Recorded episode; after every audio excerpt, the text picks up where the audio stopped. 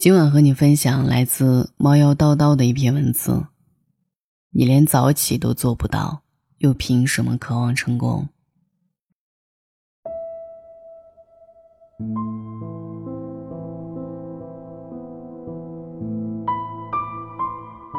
前不久，见了一个朋友，之前因为公事，曾和他有过短暂交集。当他得知我的工作发生变动时，大吃一惊。你的朋友圈都没更新过啊！我以为你还在原公司。我摊摊手说：“实在太忙了，通常下班都晚上九点多了，累得要死，哪里还顾得上发朋友圈啊？”他有些不相信。我看你还一直坚持写文章，那你哪里来的时间呢？我告诉他，因为晚上实在抽不出来空，只能比别人早起两个小时。来做这些事情了。事实上，九点上班，我六点就起来了。冬天天亮的晚，六点闹铃响的时候，我看着窗外漆黑一片，还如深夜一般，实在心里纠结。于是每个早晨都是靠着意志力爬出温暖的被窝，开始看书写文。差不多到点了，再换上行头，出门开始一天的工作。朋友听了有些不好意思，他知道我一直有业余写作的习惯，但此前他一直认为我是因为工作太闲，实在无聊才写东西打发时间，却没想到为了这点爱好，我也在起早贪黑。我淡淡一笑，我知道我并非榜样，只是一天就二十四个小时，工作已经足够忙，我真的没有一丝闲暇。如果还想在这其中做点什么事，只能更加合理的安排时间，不拖延，不懒惰。当然，我并不是说你不早起就一定失败。每个人生活习惯不同，有人喜欢早起，有人钟爱深夜。但你看那些有点小成就的人，光鲜的背后总是比别人多付出了点什么。我有一个好朋友，前一阵子做自由撰稿人的时候，我简直觉得他过上了梦寐以求的生活。没事儿码码字、养养花，不用挤公交，没有 KPI，还能有源源不断的收入，才二十多岁就走上了人生巅峰。然而事实是，他辞职之后只散心旅游了一周，之后就淹没在没日没夜的工作中。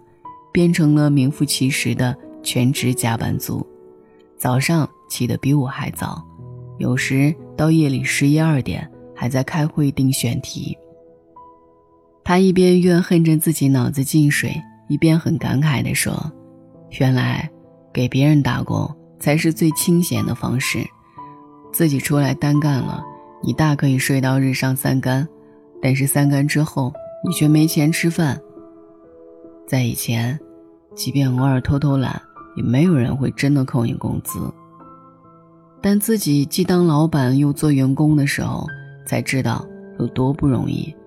每天工作排得比你上班还满，几乎从早到晚连轴转，自己拖着行李箱去见客户谈合作，工作量比之前大了一倍。以前没事儿还会失眠，现在基本上是倒头就睡。从前早起一天都能感动自己，现在天天如此也习以为常。他说：“身边优秀的人太多，所以根本不敢停下来。”你看，就是这样。所谓面朝大海，春暖花开的背后，其实有很多你想不到，甚至不敢想的默默付出。你身边一定也有这样的人，他们看似和你一样，但其实，在不为人知的地方，比你更奋进、更努力。他们能咽下你吃不了的苦，才换来了比你更大、更多的成就。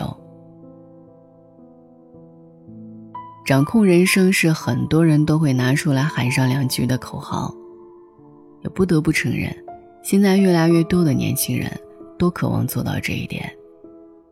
我身边的一位朋友，就是属于那种危机意识很强的人，所以为了提前抵御中年危机，他很早就为自己职场加速超车做出了一系列规划，大到什么时候买房买车，小到今晚下班之后看哪方面的专业书籍。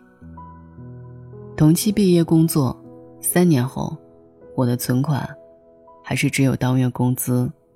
他却已经还清了助学贷款，还给家里补贴了好几万。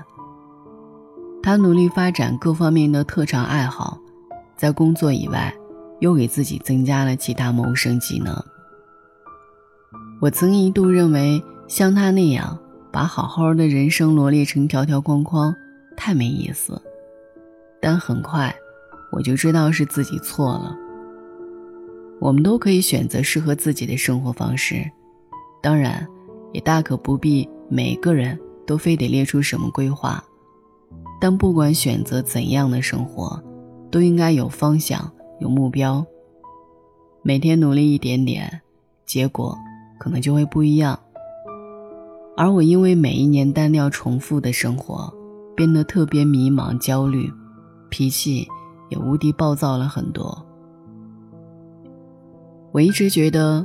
人生常常是艰难的，荆棘满布，枪林弹雨。但你看，总有一些人能打开格局，很早就知道如何为目标一步一步的奋进；而还有一些人好吃懒做，得过且过。尽管心存梦想，却始终下不了狠心改变。这两种人，也许一天两天看不出什么。但拉长到人生几十年，高下立现。渴望成功是大多数人的梦想，但试问，你真的有为他付出过什么吗？所有不努力的借口，都是自欺欺人。所以，希望你别骗自己，好好努力。别说以后，就从明天早起开始吧。自己的人生，自己掌控才漂亮。晚安。雨后有车驶来，驶过暮色苍白，旧铁皮往南开，恋人已不在，收听浓烟下的诗歌电台，不动情的。咳嗽，至少看起来归途也还可爱。琴弦少了姿态，再不见那夜里听歌的小孩。时光匆匆独白，将颠沛磨成卡带。已枯卷的情怀，踏碎成年代。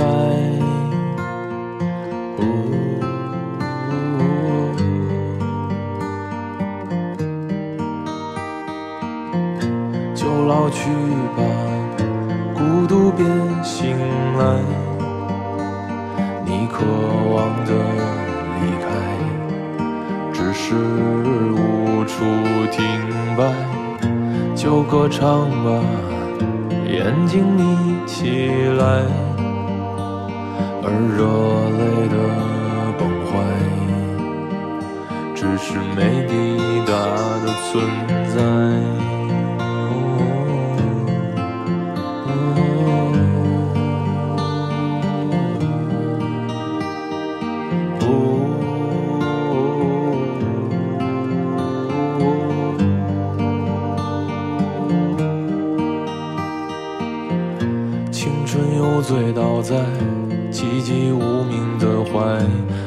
笑来虚度聚散的慷慨，辗转却去不到对的站台。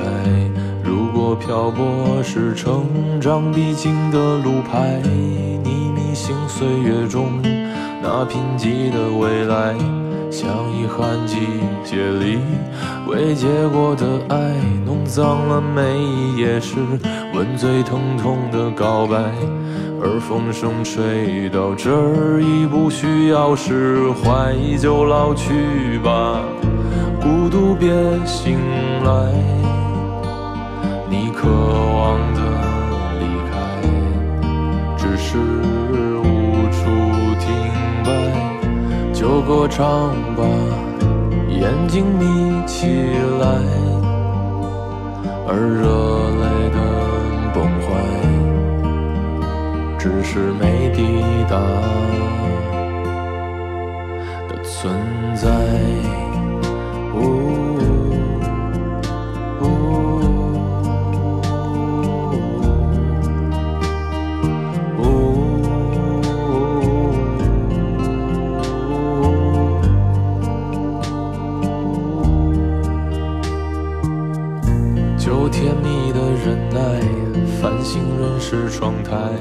光影跳动着，像在困倦里说爱，在无谓的感慨，以为明白，梦到他的地方，尽已爬满青。